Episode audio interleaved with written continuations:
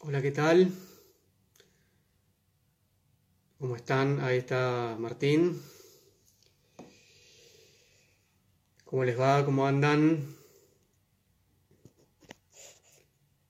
Em, bienvenidos, bienvenidas.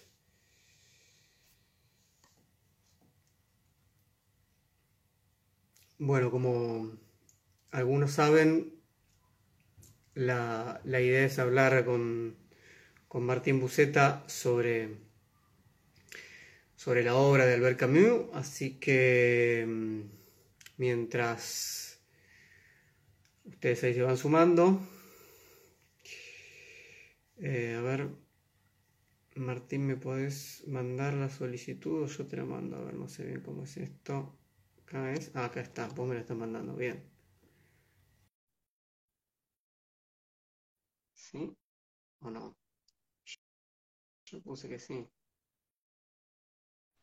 Hola Diego, ¿cómo andás? Ahí estás. ¿Cómo te va, Martín? Bien, muy bien. ¿Vos? ¿Vos? Bien, che. Muy bien. Bueno, un placer finalmente tener este encuentro. La verdad que sí. Dimos vuelta, yo te escribí un par de veces, pero al final lo hicimos. Bien, bien, bien. Bueno, che, eh, nada,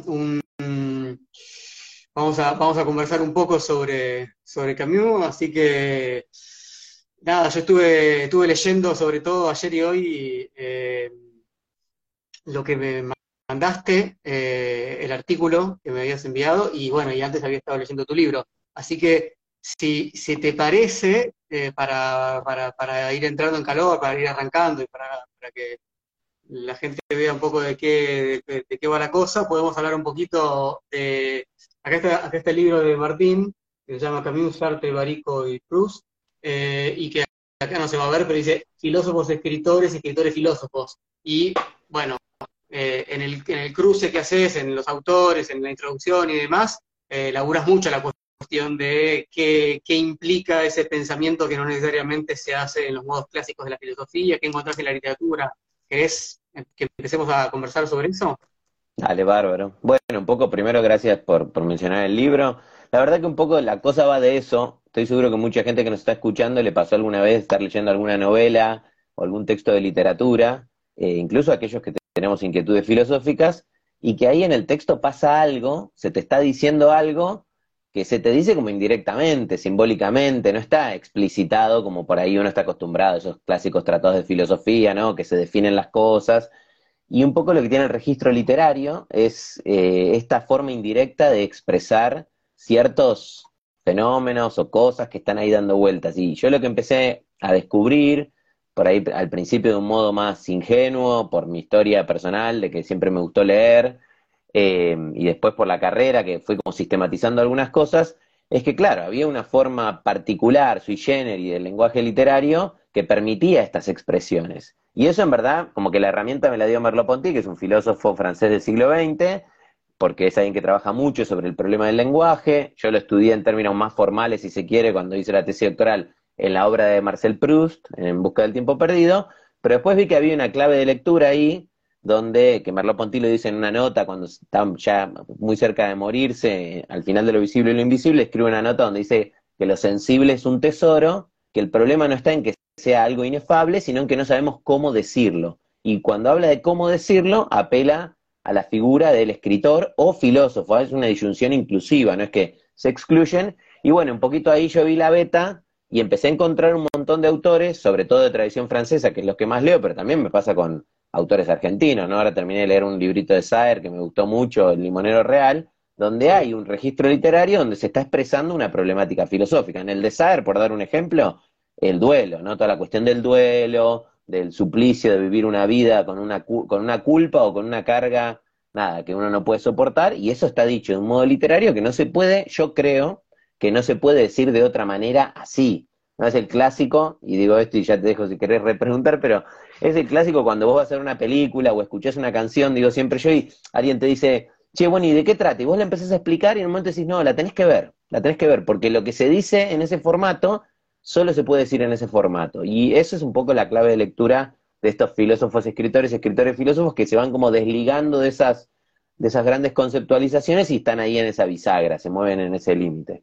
Y, y sin duda es uno, ¿no? Eh, y, es difícil pensar, quizás yo pensaba, ¿no? Dice eh, Camus Sartre, pienso en Sartre, ¿no? Digo, bueno, claramente los dos hicieron, bueno, fueron amigos, se pelean muchas cosas que son largas, pero en principio en los dos se, se dio esto, que se dio también en otros autores, de escribir eh, filosofía, propiamente dicha, de escribir teatro, de escribir novela, etcétera, ¿no? Eh, sin embargo, eh, el ser y la nada, ¿no? Por una, obra de Sartre que es una obra filosófica dura, diríamos, sin duda, no encontramos algo así en, en Camus, sino que en Camus cuando leemos sus, y a veces, no sé si, si acuerdas con el término, ensayos filosóficos, diría uno, no, un tratado con el ser y la nada, uno encuentra ahí el, el, camino escritor que, derrama por todos lados, cosa que no encuentra en el Serenada.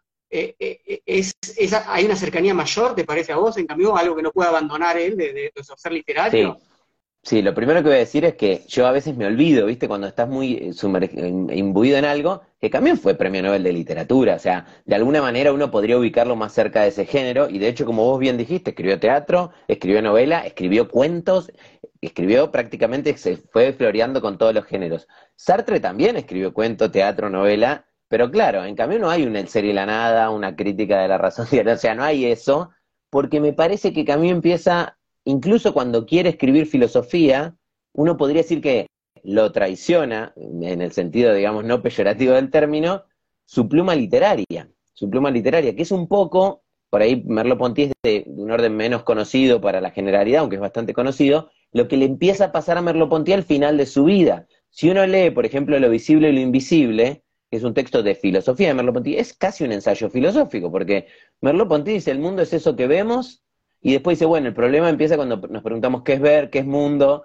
¿no? Como cuando empieza esa interrogación filosófica. Pero me parece que en cambio lo que tiene es esto, que tiene un estilo que le costó caro también, porque está esa famosa disputa entre Sartre y Camus, y una de las cosas que Sartre le dice a Camus es que él de filosofía en última instancia mucho no sabe, ¿no? que no, no sabe, no entendió bien a Hegel, mucho menos va a entender el ser y la nada, y entonces que este tratado que él escribe, entre comillas, este ensayo que es El hombre rebelde, además del mito de Sísifo, es una, una, nada, como si fuera un desliz que tuvo este literato, pero la verdad es que, independientemente de las críticas formales que se le puedan hacer al hombre rebelde, hay una erudición muy grande, hay un, que conoce los textos de los que habla, una interpretación muy interesante de grandes pensadores, y al menos tiene un punto, digamos, ¿no? Que después se derrama por estos odios que se enfrentaron por múltiples cuestiones, no solo filosóficas, no solo políticas, sino también filosóficas, para mí, pero sí, es verdad que Camus en ese sentido sería menos filósofo que Sartre, podríamos decir.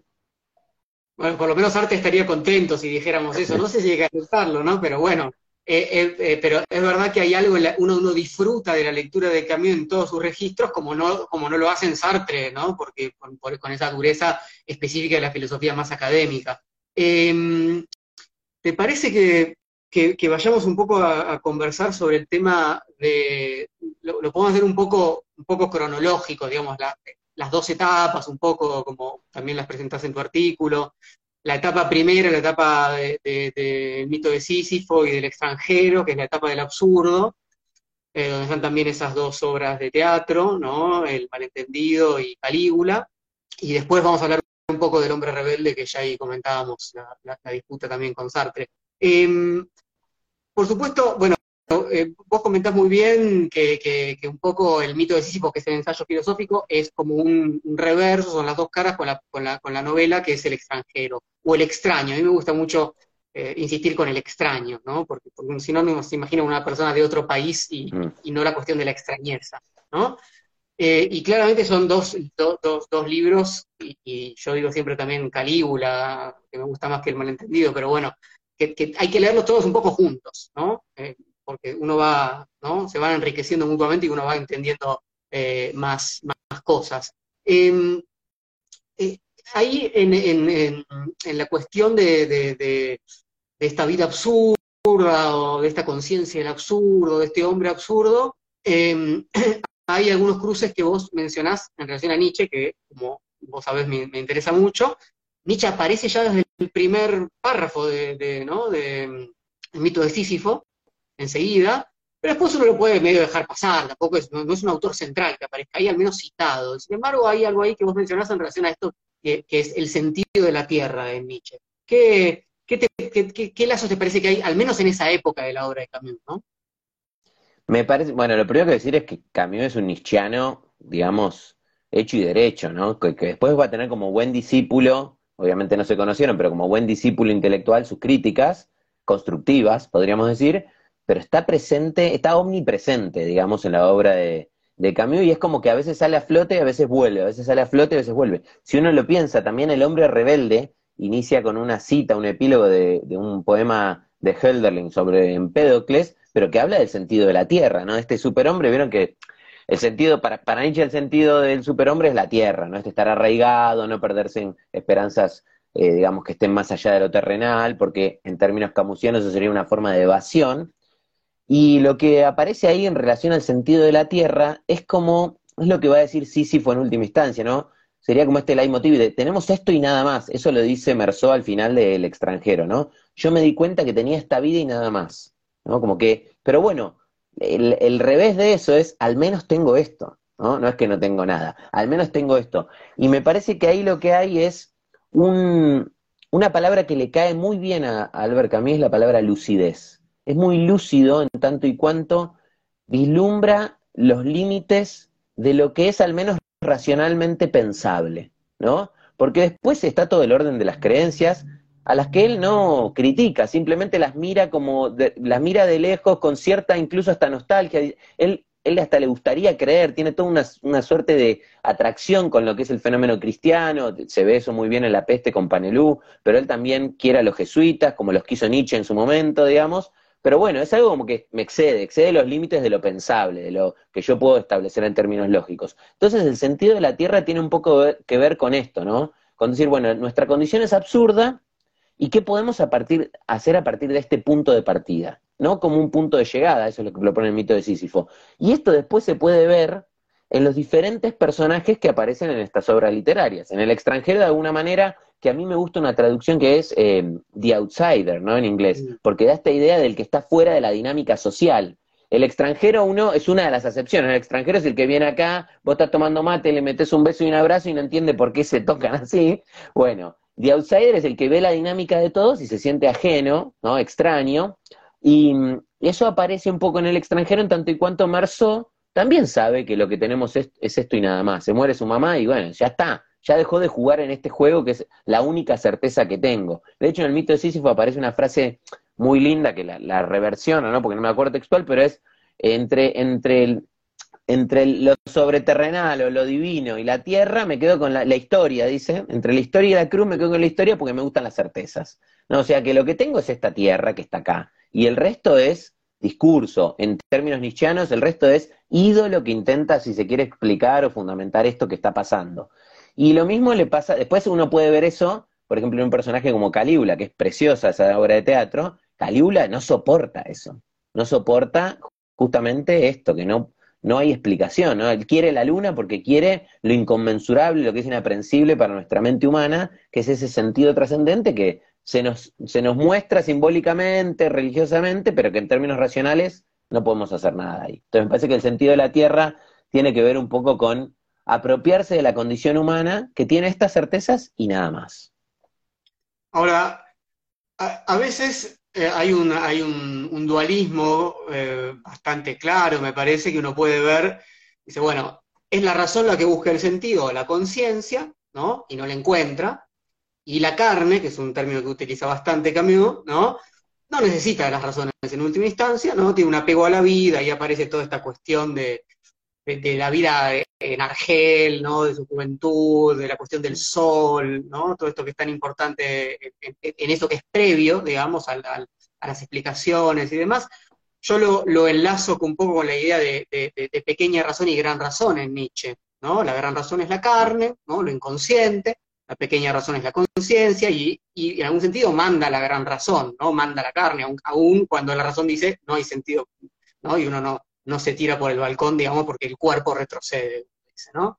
Ahora, hay un punto en el que eh, eh, yo, estoy de acuerdo con todo ese nietzscheanismo que está ahí muy, muy claro, ¿no? Pero hay un punto en el que a mí me parece que eh, Camus se vuelve demasiado humanista para, digamos, para lo, pasa un lado demasiado humanista, te quiero preguntar si a vos te parece esto, eh, comparándolo con Nietzsche, en el sentido de que esa animalidad, ¿no? En, o esa importancia de la animalidad, del inconsciente, de la razón, de las pulsiones, de los instintos, etcétera, y esa cierta humillación de la conciencia eh, que, aparece en, Nietzsche, en cambio, que, también aparece de esa manera, sin embargo, toma una importancia eh, central. Finalmente la cuestión es qué, qué, lugar va a tener esa conciencia, cuánto se sostiene la atención, ¿no?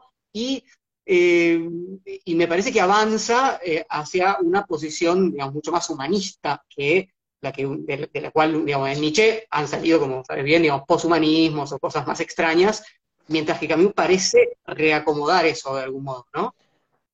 Sí, mira, yo te, lo que Camus diría es que en Nietzsche eso está, pero después la tradición lo maltrató. Sin embargo, yo no sé si estoy de acuerdo con él en ese sentido, pero eh, en Camus sí claramente hay... Es, es, muy raro decir esto porque cuando uno se acerca por primera vez a este autor, yo me acuerdo que, no sé, cuando leí el mito de Sísifo, era chico, no sé si estaba empezando la carrera o antes, y o cuando doy clases del mito de Sísifo, dice, bueno, y este se suicidó, ¿no? Y no, lo que hay es un amor profundo por la vida, ¿no? Y toda esa vitalidad viene de la mano de un libro no tan leído de Albert Camus, que es El primer hombre, que es ese último libro que le está escribiendo y muere y se publica 30 años después, donde hay una revalorización de, lo, de toda esa vitalidad de su infancia, de Argel, del mar, la figura del mar y del sol, que también aparece al principio de su obra, cuando él escribe ensayos, eh, bodas en Tipasa, bodas, todo lo que tiene que ver con esa cultura griega, y él ve en los griegos el faro de la cultura europea que se, perdió. ¿Y los griegos qué sabían? Bueno, los griegos tenían un amor por lo vital, ¿sí? De hecho, lo va a llegar a él terminar afirmando que existe una naturaleza humana, eso lo dice en El hombre rebelde, que después llegamos, como los griegos pensaban. O sea que Camus termina sí derivando, tiene una deriva mucho más humanista. De hecho, Rie, el médico de la peste, se confiesa humanista y es el héroe, es el héroe de esa novela, él dice, bueno, porque yo he, encontrado en los hombres más cosas dignas de admiración que de desprecio. O sea, hay algo que vale la pena en la humanidad, por lo cual vale la pena luchar, incluso dar la vida, ¿no? Y esas palabras, uno si las, las escucha en Nietzsche, no, no sonarían tan nietzscheanas, digamos, ¿no? Esto de dar la vida por otros, por lo humano, por los humillados. Entonces, en ese sentido, sí, en cambio, hay una deriva mucho más, si se quiere, esta carne que le tira más, ¿no? Sin embargo, en, hay un apartado que yo lo iba a mencionar sí o sí en algún momento, pero en El Hombre Rebelde hay un apartado que se llama Nietzsche y el nihilismo, la página en la edición de los que es la que circula por alrededor de la 80, que es precioso, que cualquiera que le guste Nietzsche lo tiene que leer, porque hay una suerte de relectura camusiana de Nietzsche ahí, y él dice, Nietzsche amaba profundamente la vida, y de hecho las, las barbaridades que se han hecho en su nombre, posteriores, es la traición más grande en la historia del pensamiento, ¿no? Obviamente que después Nietzsche dice él aceptó el mal porque implicaba el asentimiento de lo dionisíaco por lo vital, implicaba el asentimiento ante todo, ¿no? Y no había, si se quiere, por ahí esa distinción tan clara. Para, para Camus sí hay un mal, la peste es el mal, es un mal ontológico y un mal ético, ¿no? Y están bien clarificados. Ahora, mm, en ese sentido sí estoy de acuerdo con vos con que en cambio hay una deriva mucho más humanista, que empieza a tomar forma, incluso se empieza a tomar una suerte de programa al final del hombre rebelde, mm. y, y, después algo no tan conocido, que no, tenemos por qué saber, pero en todo lo que tiene que ver con sus editoriales periodísticas eh, y en sus discursos, hay una toma de postura muy fuerte en relación a la no violencia, en el sentido de la previsión del asesinato y un montón de cosas con las que discute con los marxistas, etcétera, etcétera.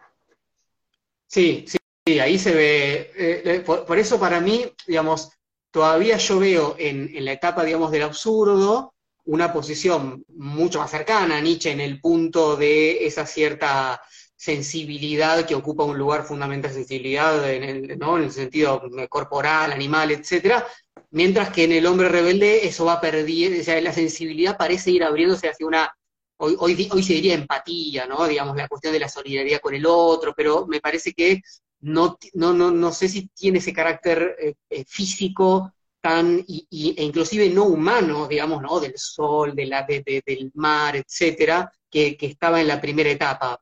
Parece que más bien hay, hay como un residuo de eso en la segunda etapa, y más bien una centralidad de, cierta identificación con el otro, ¿no? Mm. Incluso desde lo, si se quiere, hasta de lo programático de los títulos del hombre rebelde, hay ya un paso más adelante, para Camus va a ser un paso más adelante de la propuesta nietzscheana, porque pienso en títulos del hombre rebelde, ¿no? El pensamiento del mediodía, más allá del nihilismo, ¿no? Hay toda una propuesta de lo que él cree que hizo, y para mí en parte lo hizo, es superar el nihilismo nietzscheano, ¿no? Eh, superarlo y, así, y honrando la memoria de Nietzsche, porque Nietzsche era el primero que sabía que la muerte de Dios no era un evento feliz, sino que era una gran carga, ¿no? Nietzsche era el primero que sabía que para ser libres hacían falta valores y hacía, hacían falta, si se quiere, mandatos, cosas que nos impongamos para vivir ordenadamente y para saber cómo actuar, porque en un momento Camus dice, ¿no? Que si que Dios esté muerto, por un lado uno puede pensar que todo está permitido, pero al mismo tiempo que nada está permitido, porque para poder obrar hace falta un valor también. Entonces, sí aparece al final, si se quiere, esta deriva más humanista y al mismo tiempo un, una, no sé cómo decir, una concretización en lo humano o en, en y no tan en estas deidades contingentes como el sol y el mar, que antes le hacían abrazar un amor, si se quiere, por la naturaleza, o por esta vida a la que estoy arraigado y que se simbolizan esos baños en el mar, y que ahora empiezan a tomar incluso hasta caras, te diría, porque hacia el final de la vida, todo lo que tiene que ver con los pobres, los humillados, ¿no? Los mudos, lo llama Camus, es un tercer ciclo que nunca termina de abrirse, ¿no? Porque está el ciclo de lo absurdo, el ciclo de la rebeldía, y hay un, ciclo incipiente, que es el de la pobreza o el del amor, que es el de la vuelta al origen, que está en el primer hombre y en algunos textos del final, que está incipiente y que tiene que ver con empezar a ponerle cara a ese amor por los hombres, que son los humillados, los mudos, los que padecen la historia, etcétera, etcétera. Ah, ahí, la cosa suena inclusive más cristiana, ¿no? Los mudos, los humillados, los pobres, ¿no? Sí, es que en cambio hay una cuestión con el cristianismo muy particular. De hecho, incluso él se refiere en sus diarios, ¿no? Los, él va llevando un diario que se publica como Carnet, que está, los publica Losada, y ahora salió una edición entera en debate del año pasado, no, del 2021, en donde él en un momento dice, uno podría rastrearlo, ¿no? Dice, eh, la castidad es orden y sentido, y la sexualidad desenfrenada es caos, ¿no? Él lo que ve, digo para asociarlo a cuestiones bien cristianas, ¿no? Incluso va a dar un discurso en un convento, y con Panelú, que es este personaje que es jesuita, que sufre una transformación a lo largo de la peste, él tiene toda una cuestión de seducción. Él es como este, es como aquellos que dirían, no tuve la gracia de creer, ¿no? Qué suerte vos que crees, podría decirte alguien, ¿no? Qué suerte vos que crees que tenés un orden, y yo no sé, no me viene. Bueno, es lo que le pasa a Rie. Rie, el médico de la peste, le dice a Panelú, en un momento Panelú dice, yo aprendí lo que es la gracia, ven la muerte del niño, y Panelú dice, bueno, hay un sentido superior, que es que Dios quiere esta muerte y yo no lo comprendo, pero la amo porque Dios la quiere. Y Rie dice, yo no puedo vivir en un, eh, no puedo creer en un Dios que acepta eh, la muerte de los niños. Y entonces Panelú dice, bueno, hoy entendí lo que es la gracia, ¿no? La gracia es creer, abrazar esto. Ahora, lo que muestra Camilo es algo que no se ve mucho, y yo lo quiero decir, es que hay una evolución del sacerdote ese, porque no es que ahora se queda en la postura, como dice él, Río en un momento dice, a Panelú le falta ver morir gente. Cualquier cura de pueblo que haya visto morir gente no opinaría como él, ¿no? Pues la primera postura de Panelú es, todo, o todo lo que está pasando es porque hay pecados que no, no saldaron y entonces, les, claro, les toca esto, es la justicia divina. Ahora, después cuando muere un niño, es el inocente por, por antonomasia el niño. Y de hecho en la obra de aparece el niño en lo justo, la muerte del niño, no todo el problema con los sobrinos, en el hombre rebelde también, el problema no es la muerte, sino lo que la justifica. Pero, pero bueno, Panelú, ¿qué le pasa? Cuando ve morir al niño, el párrafo siguiente dice que Panelú se puso al frente de los equipos de rescate y empezó a vivir, a ver la peste cara a cara. O sea, hay una transformación y vive en la duda, porque después Panelú, perdón el spoiler, pero muere y no se puede determinar si es la peste o no.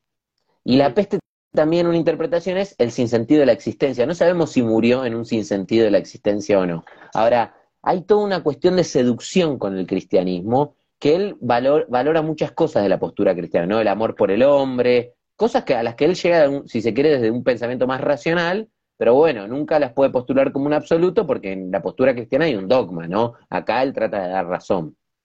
Sí, él, eh, si no recuerdo mal, había hecho una tesis sobre San Agustín, eh, ¿no? Eh, sí, San Agustín, sobre, sobre, Agustín, sobre neoplatonismo, sobre, sobre Plotino y San Agustín es su tesis de licenciatura, y ahí ya tiene un contacto con, y es muy curioso eso, yo conozco a alguien que empezó a trabajar ese tema, que Agustín y Camus, los dos son africanos, ¿no? Hay una con una cercanía ahí de ese pensamiento africano, ¿no? Él cuando él se reivindica muchas veces como franco-argelino, como argelino, yo siempre digo lo mismo, pero cuando él le pregunta, bueno, ¿qué nacionalidad tiene? Porque ahí estamos, sabemos que está la guerra de Argelia, toda la cuestión de la independencia, y él dice, mi patria es la lengua francesa, ¿no? Como que no puede estar ni en un lado ni en el otro. Y hay toda una cuestión de reivindicación de esta filosofía, si se quiere, no europea o descentralizada, y en sus diarios aparece mucho la crítica a esa filosofía del pequeño burgués europeo que está simbolizada, si quiere, en Sartre, en Simón de Beauvoir, en otros pensadores que no saben lo que es ser pobre, ¿no? Por decirlo de alguna manera, que no saben lo que es... Eh, eh, la pelea que tienen después eh, hacen ese deporte de, decirse uno a otro que el otro es un burgués, que imagino que acá también existe, pero imagino que en París debe tomar otros, ¿no? no, y ahí era el insulto más grande de todos, me imagino. Sartre le dice, vos, vos antes eras pobre, es verdad, pero ahora ya sos un burgués, ¿no? Y ese es como decirte, no sé, lo peor de lo peor. Em, hay algo, hay algo que del, quiero, volver un poquito al, tema del extranjero. Hay algo ahí en Mercedes, el, protagonista, para quienes no lo leyeron, eh, que a mí siempre me llamó la atención y, que, es esta idea de que, bueno, eh, Mercedes es indiferente a lo que le pasa, ¿no? Se muere la madre, mata él un tipo, pasa un montón de cosas, le ofrecen, no sé, un aumento, en el, o una, mejora en el trabajo, el tipo más o menos parece que le da lo mismo. Entonces hay una idea de un merso apático. Eso es bastante claro, digamos, porque hasta están los términos en el libro. Ahora, sin embargo, yo siempre, eh, eh, a mí siempre me pareció que, el, que, en lugar de pensarlo simplemente como indiferente o, o apático, cosa que, que forma parte, lo que hay es la posibilidad de otra sensibilidad. Y eso no es lo mismo que indiferencia, ¿no? Es una sensibilidad otra, y no es a patos, sino que hay un patos que va por otro lado. Yo entiendo muy bien la indiferencia, digamos, que a veces inclusive creo que estaba así dicho en el mito de Sísifo, indiferencia por el porvenir, indiferencia por la esperanza, ¿no? no comprar la zanahoria de que va a salir mejorando, porque después básicamente nos morimos, ¿no? Ese es un poco ya mm. lo que hace caer esas esperanzas tanto sean terrenales como metafísico-teológicas. Ahora, yo lo veo a, a en, diferentes momentos de, la novela, digamos, en diferentes situaciones que le van ocurriendo, y lo veo muy sensible justamente a lo que la gran razón implica, lo veo sensible a eh, estar en el mar con María y tener sexo con ella, a, tocar la tela de su vestido, a, acercarse a ser sensible al, problema que tiene un vecino con el perro, a, que el abogado le palmee la espalda, es decir, a todas cosas que me hacen pensar en una figura que es prácticamente como un animal, digamos, ¿no? Que quiere que, que no importa lo que el juez o el, o el, abogado le digan con respecto a si va a salir o no, si no, si va a salir de la cárcel o si va a salir bien el juicio, quiere que lo acaricen como haría un perro, que le hagan que está bien, y, y me parece que hay ahí algo eh, que, hay que leer más allá de la idea de, apatía, insensibilidad o indiferencia, ¿no? Sí. Mira, hay un juego muy interesante. si uno, yo me tomé el trabajo por una cuestión de obsesión y de estudio, pero la palabra indiferencia aparece muchas veces, o la actitud está de la indiferencia, ¿no? Pero al mismo tiempo hay otra palabrita que podría ser casi una contraposición, que es Merceau que aparece deseando cosas, ¿no? La ve a María y dice, y yo la deseé, y deseé su cuerpo, y ve el vestido con lunares rojos, y en un montón, y, en un montón de situaciones, él tiene una atracción profunda por algunas cosas, o cuando el cura le va a increpar al final, dice, yo en el, en muro de la cárcel lo que único que vi era el rostro de María. Hay una, una conexión con lo carnal, con lo vital, no lo carnal meramente sexual, sino con lo vital, lo corporal, que eso está muy presente. Así que claramente hay una sensibilidad, pero es una sensibilidad que no es socialmente aceptada, ¿no? a Merceau hay que hacerlo mierda, digamos, porque mató un tipo, pero no tanto porque mató un tipo, sino porque está en contra de la convención social que establecimos. Por eso ahí resuena de fondo, boom, así con bombas y platillos sobre la verdad y la mentira, ¿no? Hacemos un contrato y al que miente no nos molesta que mienta porque es algo malo, sino por el perjuicio que nos genera. Merceau, que no, no lloró a su madre en el velorio, y hay un detalle, ¿no? Cuando en un momento, cuando en el juicio le dicen, bueno, y él no fue, no quiso ver a su madre, ¿no? antes de que la meta en el cajón, y dice, por primera vez me sentí culpable, ¿no? Con la mirada de los demás. Merceau lo que tiene es que hay que liquidarlo porque es la manzana podrida que puede pudrir el cajón, ¿sí? Porque tipos como este habilitan Ahí en el juicio en un momento dice el abogado que lo está acusando, dice, el, em, la mano asesina de este hombre, ¿no? O sea, el, asesinato de Merceau no es tan grave, pero que no haya velado a su mamá, un monstruo de la moral, lo llaman así, como él, en el fondo habilita parricidios como el que vamos a juzgar después de este. Después venía el, juicio de un hombre que mató a su padre. ¿Y por qué alguien se anima a levantar una mano asesina contra su padre? Y bueno, porque la sociedad está entrando en un caos y el caos lo generan tipos como Merceau. Ahora, Merceau, que es visto como un monstruo, no me voy a meter en la de ahora, pero más o menos como los rugby, ¿no? Que por, por haber cometido un delito son una suerte de monstruo de la moral, dejaron de ser personas humanas. Merceau que, y tienen una sensibilidad, claro que la tienen.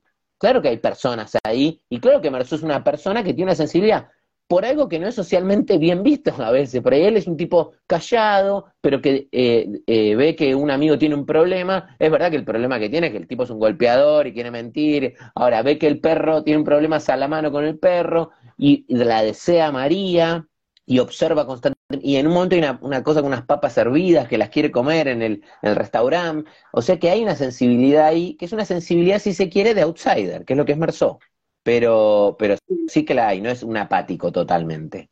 Yo lo pensé siempre un poco como una cierta, eh, que es una categoría que a mí siempre me, interesó, la, categoría eh, de la epogé, ¿no? la de la suspensión del juicio, como si él justamente pudiera acercarse a ese, a ese rufián, a ese golpeador que todo el mundo medio lo odia, lo desprecia, desde otro lugar, justamente como, como un perro lo hace, ¿no? Como si uno decir, bueno, el perro no sabe si el, si, si, el dueño, digamos, del perro es un hijo de puta, un golpeador, un tipo violento, etcétera, ¿no? O lo que sea. Hay algo ahí de ese me acerco porque hay algo de la sensibilidad puesto entre paréntesis, ¿no? El juicio moral. Quiere ser su amigo. Quiere ser, en el momento dice, vos que querías ser mi amigo, y yo le dije que sí, que no tenía problema. María quiere ser su mujer, y sí, no tengo problema, me acerco de esta manera que vos me pedís, digamos. Y, hay algo, bueno, yo, pensé, me, acuerdo que, una de las cosas que le decían era que había fumado, creo, en el, funeral de la Sí, tomaba café, era como, era como eh, o sea, que trajiste el tema, ¿no? Los, los que fueron a comer una hamburguesa después de, matar a Fernando, ¿no? como una cosa, hay ahí algo eh, vos, decías, bueno, el contrato, ¿no? De, sobre verdad y mentira, el sentido extramoral de Nietzsche, yo pensaba mucho siempre en la idea del, del Tasman heideggeriano, ¿no? En el sentido de que, bueno, en el funeral se llora, ¿no? Si haces tal cosa, hay, una, hay, hay, una, hay un mandato afectivo, ¿no? De, cómo tenemos que eh, comportarnos, mostrarnos ante los otros, cómo nuestra disposición afectiva tiene que estar eh, digamos, articulándose de ciertas maneras, y eso es lo que Merceau, a eso les extraño, ¿no? A eso les, está como alejado. Es lo que corresponde hacer, ¿no? Es lo que se espera de nosotros. Se espera que. Yo voy a dar un ejemplo muy simple, porque siempre termino hablando de. Yo tengo dos hijas chiquitas, y el otro día estábamos en una pecera que había peces de vacaciones, y entonces había una pareja hablando al lado, y dice, che, ese parece que está muerto, ¿no? Y, y la chica le dice, no, no, no digas eso enfrente de la chiquita.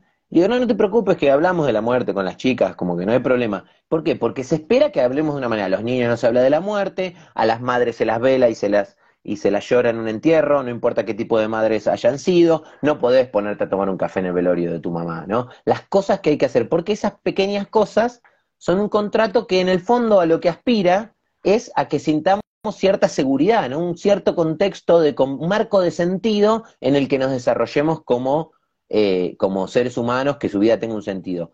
No es casual que a Merceau lo quieran ejecutar públicamente, porque lo que pasa en esa ejecución pública es que hay una apuesta eh, em, pública de que eso es lo que no queremos, eso es lo que eliminamos, eso es lo que hay que erradicar, porque eso va en contra de nuestro contrato y en última instancia amenaza nuestra seguridad vital, o sea, amenaza nuestro sentido. ¿Por qué? Porque si lo dejamos podemos empezar a hacernos preguntas que no queremos, ¿no? Y Emerson lo que pasa es eso, que aparece como un apático que no entiende el contrato social, por eso es un outsider. Y al outsider, ¿qué hay que hacer? Y el outsider siempre es peligroso, ¿no? Yo pienso en Sócrates, por ejemplo. Sócrates también es una suerte de outsider en muchos de sus planteos. Bueno, entonces, ¿qué hay que hacer? Hay que erradicarlo. Cualquier outsider es erradicado porque presenta una amenaza y muchas veces el filósofo es así, por eso también la filosofía tiene como esta necesidad de incomodar. Si, si no incomoda, a veces pareciera que no estuviéramos haciendo bien el trabajo. ¿Y qué hay que incomodar? El sentido común. Porque cuando uno indaga en ese sentido común, lo que se da cuenta es que a la base no hay nada, ¿no? No hay nada más que un contrato, diría Nietzsche. Bueno, Entonces, en ese sentido, el extranjero es como una puesta en escena muy interesante de sobre la verdad y la mentira, digamos. De erradicar al mentiroso, no porque esté mal mentir, porque en última instancia no está mal tomarte un café en el gloria de tu mamá.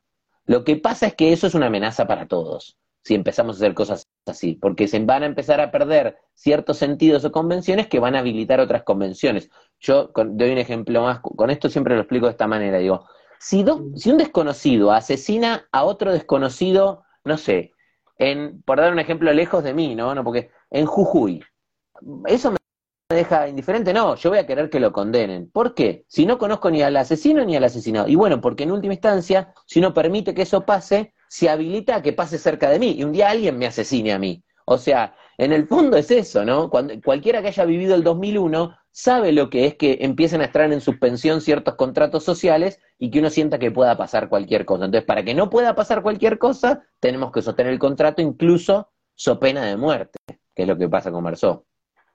Bueno, ahí también es eh, muy impresionante que en última instancia, más además, bueno, hay todo un tema, hay todo un tema de, más allá de que tiene que ver con una experiencia personal de, de, Camus y demás, ¿no?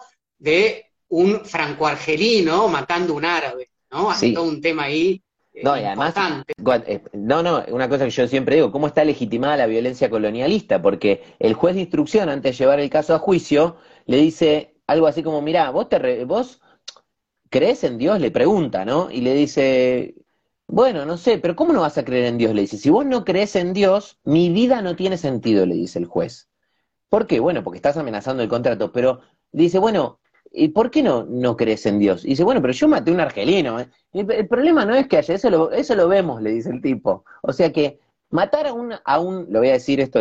Matar a un negrito no es tan grave, matar a un argelino no es tan grave. Acá lo grave es amenazar el contrato. El asesinato de Merceau es, no es tan problemático, y entonces en el fondo es, está, legitimada la violencia colonialista, matar a un árabe no es tan grave, lo grave es amenazar el contrato, digamos. Y que ahí tiene que ver justamente con ese creer en Dios, eh, digamos, pensado en lo que subjetivamente tiene que generar eso, que es la culpa, ¿no? La insistencia, así como la del cura al final, pero también del juez, del abogado, de todo, es culpa, arrepentimiento, ¿no? Todo el circuito ¿no? de la subjetividad cristiana ante el, ante el pecado. Es muy que está interesante, perdón, no, yo te agrego algo a esto porque justo lo mencionaste al capellán del final, es muy interesante porque el capellán le dice, pero vos no, no crees, le dice después, vos no, pensás que hay, y le dice, no, no creo en esto, como que no me molesta más. Y el capellán le dice, pero mira que, me dice, hay una justicia que es más que la justicia de los hombres, y Merceau le dice, pero la justicia que me condena a muerte es esta, ¿eh? como que la otra, no sé qué me estás hablando.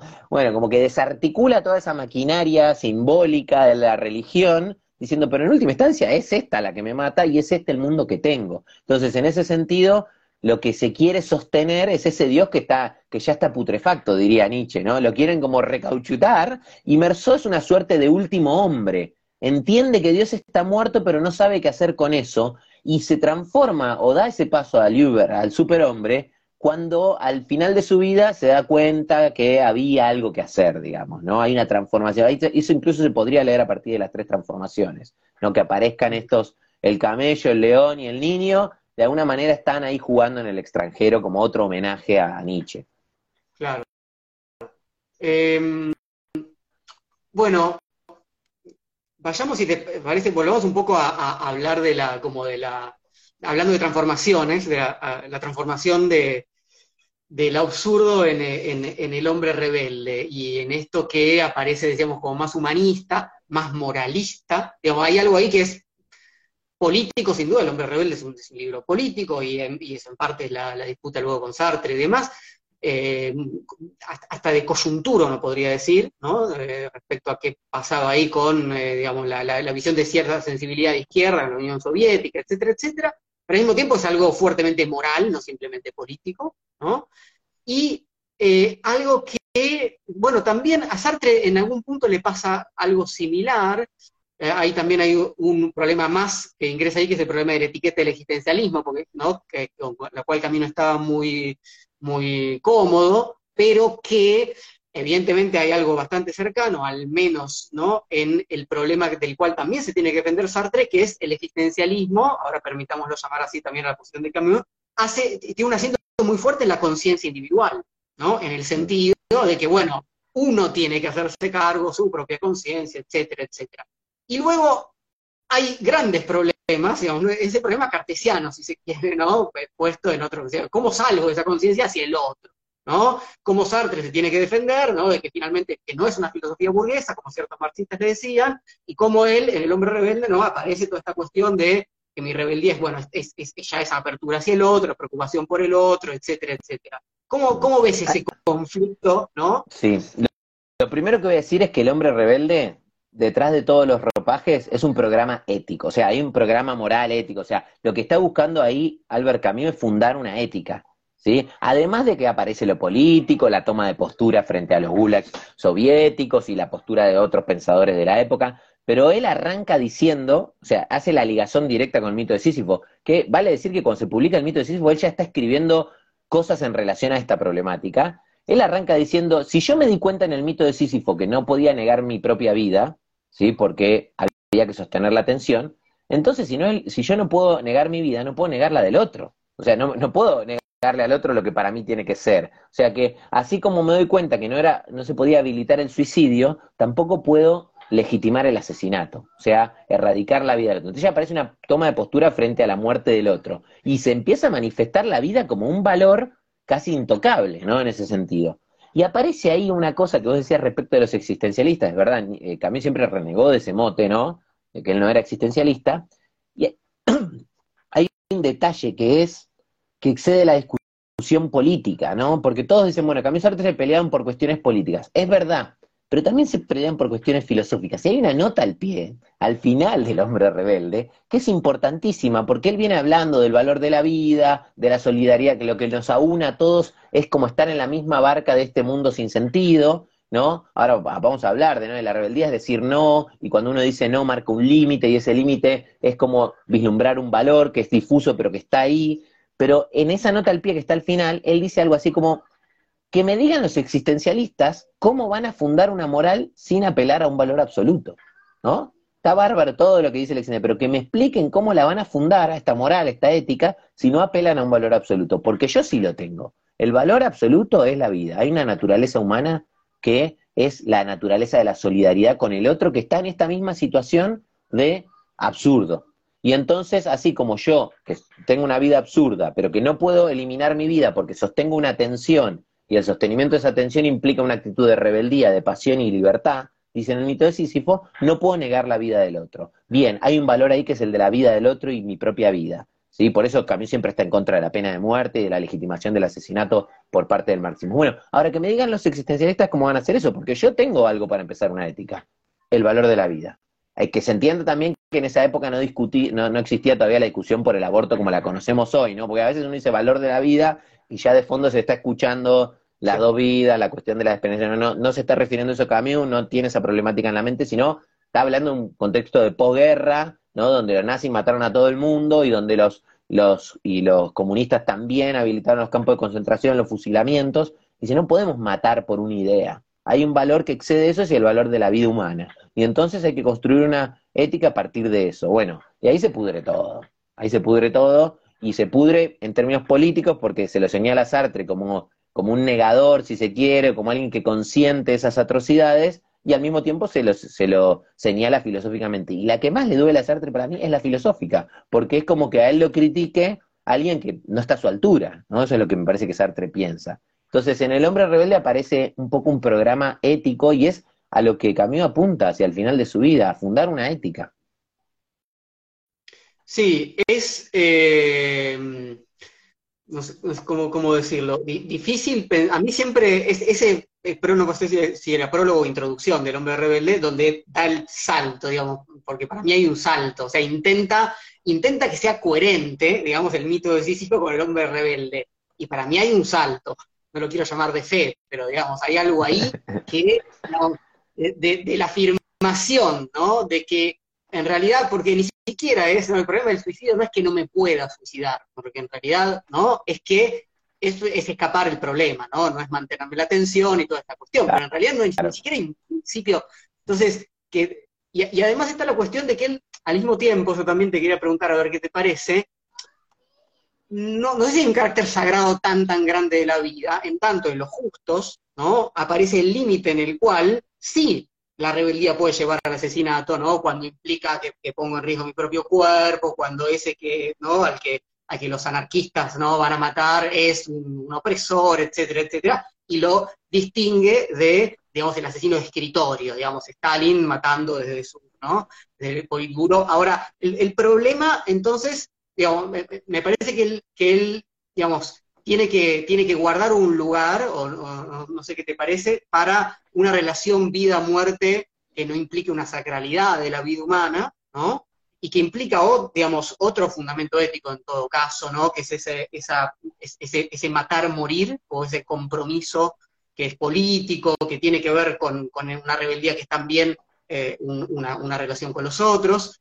Eh, y bueno, eh, no, no, sé si, no sé si esta propensión, digamos, a luego ir eh, avanzando, digamos, en una, cosa más pacifista y demás, es ir alejándose cada vez más del hombre rebelde. Digo, eh, perdón, del mito de Sísifo, pensando un poco en, Calígula también, ¿no? Como el, que asesina a Mira, hay una figura bastante interesante que aparece en La Peste y también en sus diarios, y él dice, a mí el único problema que me interesa es el problema de la santidad sin Dios. ¿no? Aparece esa figura de la santidad sin Dios en Albert Camus, que es una figura muy sugerente, ¿no? Cómo santificar las acciones, entre ellas, cómo hacer lo que está bien, pero sin tener que apelar a un valor trascendente o absoluto que en última instancia deja fuera a aquellos a los que no, accederían a eso, ¿no? Y a, él mismo, porque no, no cree en Dios, ¿no? Ahora, esa santidad sin Dios es la posibilidad de armar un programa de valores o una ética a la que podamos adherirnos. Yo diría que hay una sacralización de lo contingente, ¿no?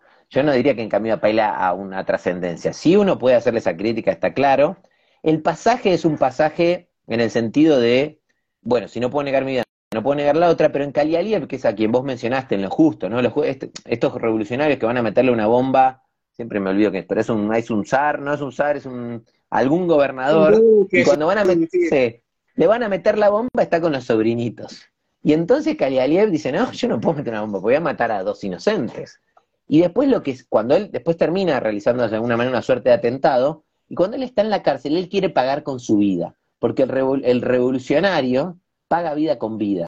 No es que, o sea, reconoce el valor de esa vida, no es que legitima el asesinato, no, no, yo mato pero entrego mi vida, yo quiero también perderla, o sea, entonces ahí, o sea, mato por algo que considero justo, pero pago con mi vida, ¿no? Entonces, es como que ya en, en Lo Justo, que es del 49, dos años antes del Hombre Rebelde, aparece esta problemática de un valor de la vida que se está esbozando. Y en La Peste también, que es del 47, eh, está esto muy presente, porque en el fondo lo que hay que hacer es salvar todas las vidas posibles de la peste, del mal que las aplasta.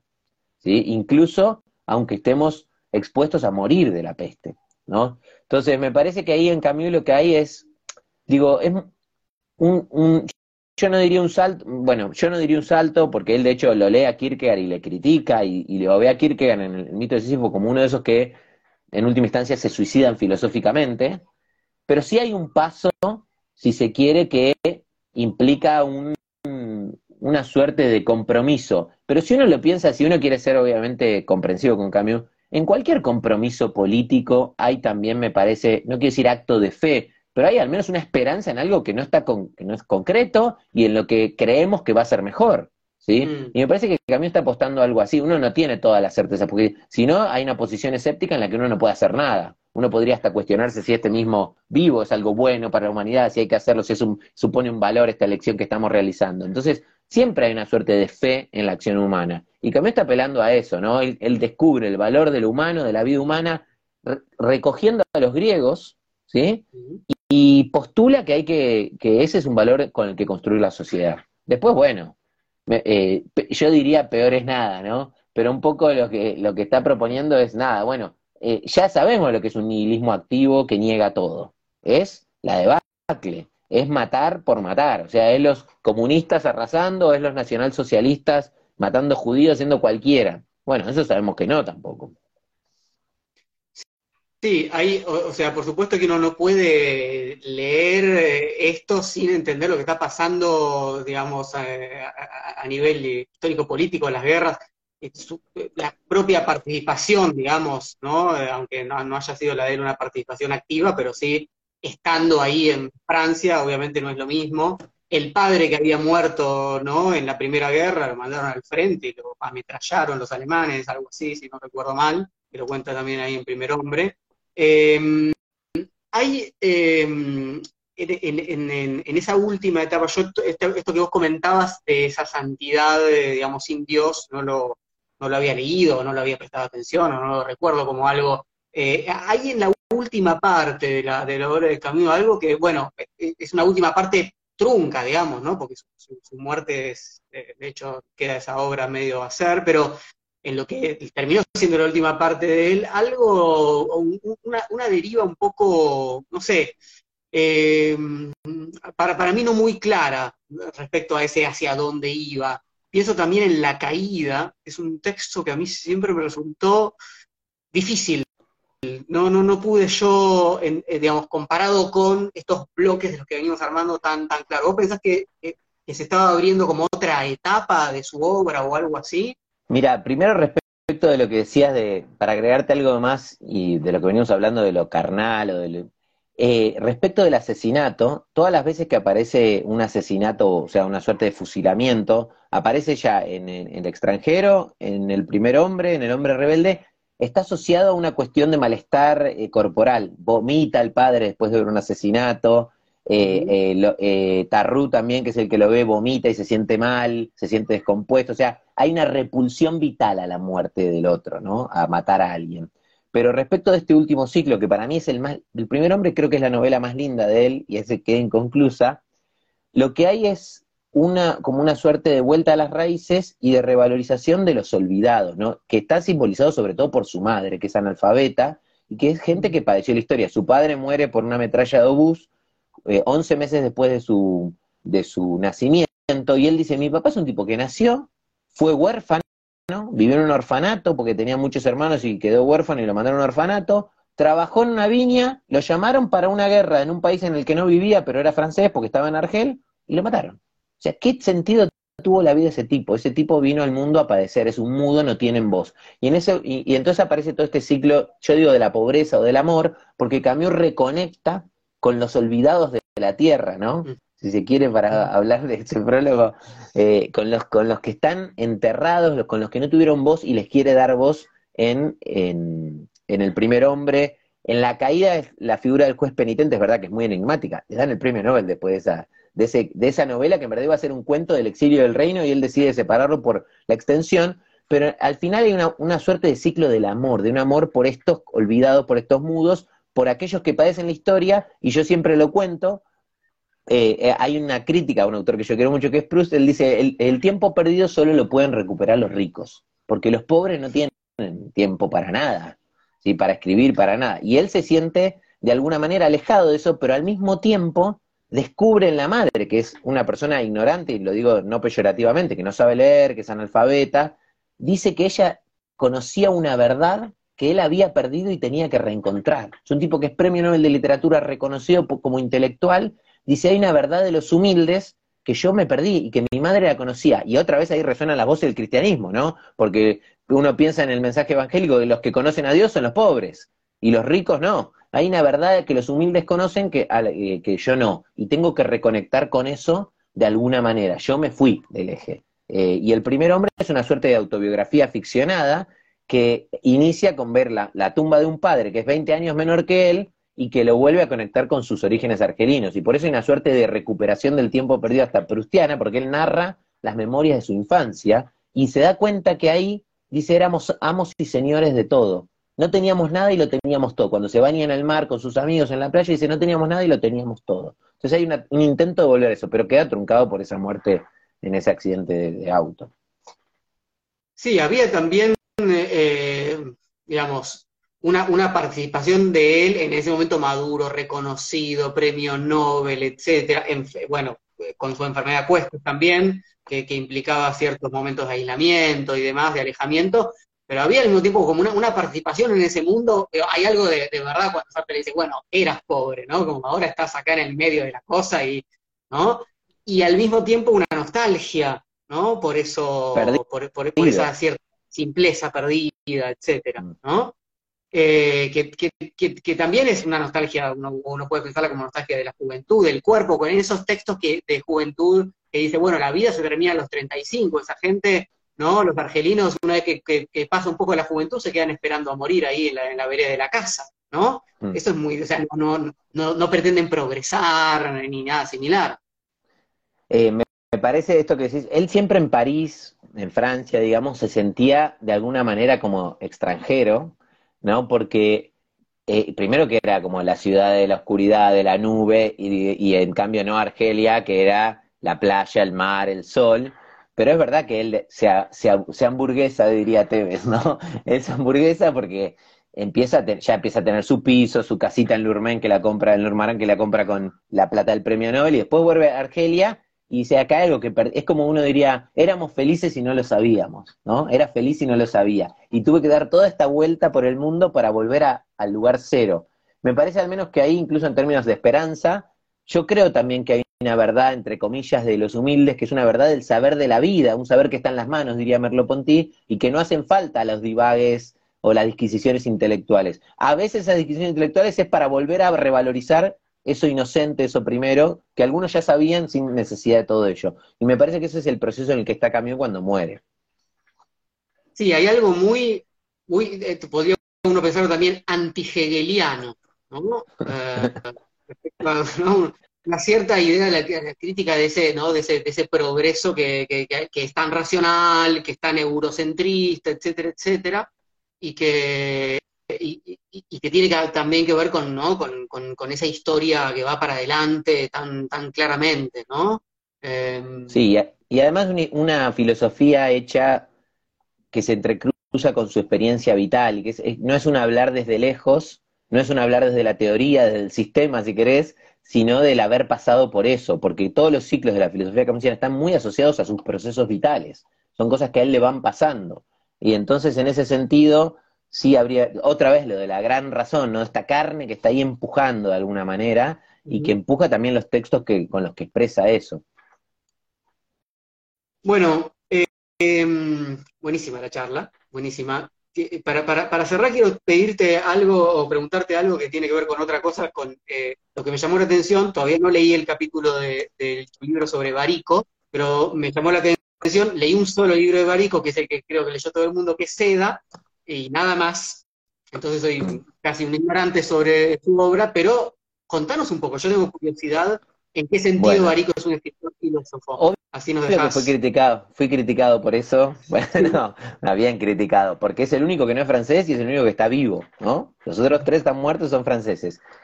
Yo de Barico leí bastante, es un autor apasionante y quiero decirte que, y lo voy a decir así de un modo dogmático, no leíste su mejor libro, que es Océano Mar, que es el segundo mm. libro que él escribe, y que es una preciosura que yo leí, releí, releí ya como cuatro o cinco veces, y donde hay una prosa poética que es una delicia, y en el fondo de lo que se trata es de expresar el mar, ¿no? que es ese objeto tan poético, ¿no? como la luna, o en el mar, decir el mar es lo que quiere la, la polifonía de voces que se pone ahí. A mí me sirvió mucho para hablar de lo que sería la expresión literaria en términos, digamos, de, la capacidad de decir más de lo que se puede decir, cómo el lenguaje se supera a sí mismo. Pero lo que él elabora es una, una polifonía de voces de diferentes personajes que tienen que encontrarse con el mar. Pero a su vez el mar es el ser y no se lo puede atravesar y es un misterio insondable y es la vida, ¿no? Y sobre todo aparece también la función del escritor, porque ahí hay un escritor que está de alguna manera ahí dando vuelta y escribiendo.